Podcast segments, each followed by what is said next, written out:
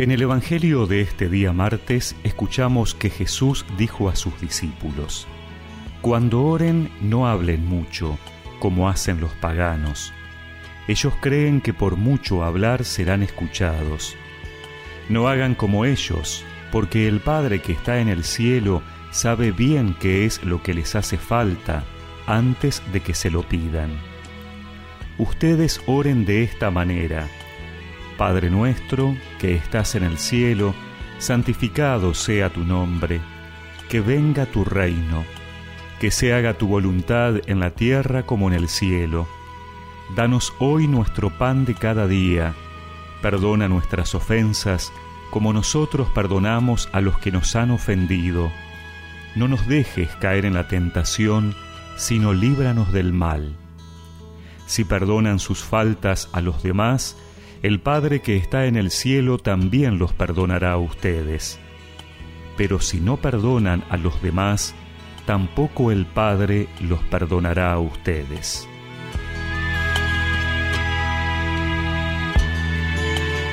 La cuaresma es un tiempo para intensificar nuestra oración, pero Jesús nos recuerda hoy cómo hacerlo. Orar más no significa hablar más, porque hasta podemos orar con nuestra presencia silenciosa ante Dios, ofreciendo nuestros trabajos, dolores y sufrimientos. Las palabras que Jesús nos enseña nos muestran la actitud central de nuestra oración, para no ser como los paganos que por mucho hablar creen que van a ser escuchados.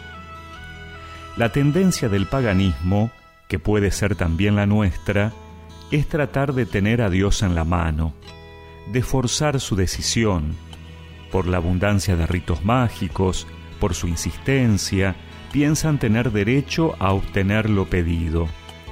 Piensan que lo que dicen o hacen les da derecho a reclamar ante Dios.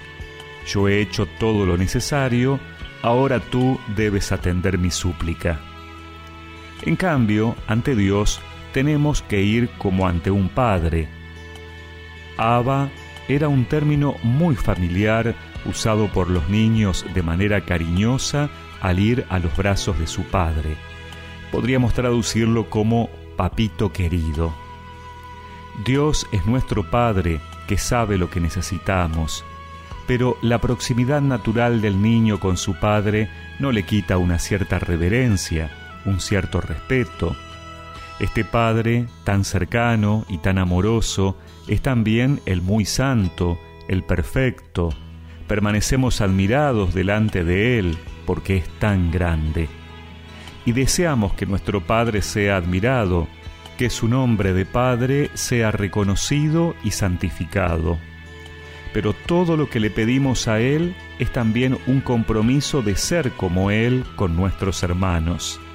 Así, por ejemplo, nuestra necesidad y petición de perdón quedará atada a nuestra disponibilidad en perdonar a los demás.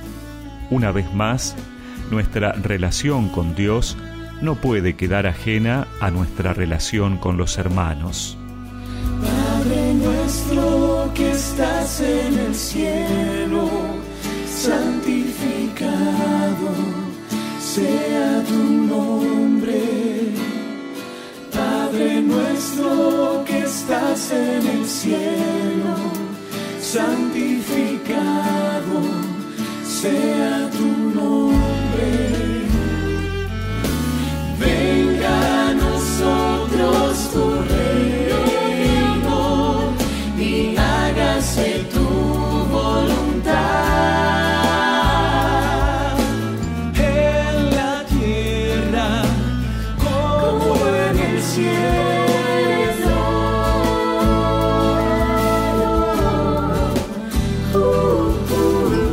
recemos juntos esta oración.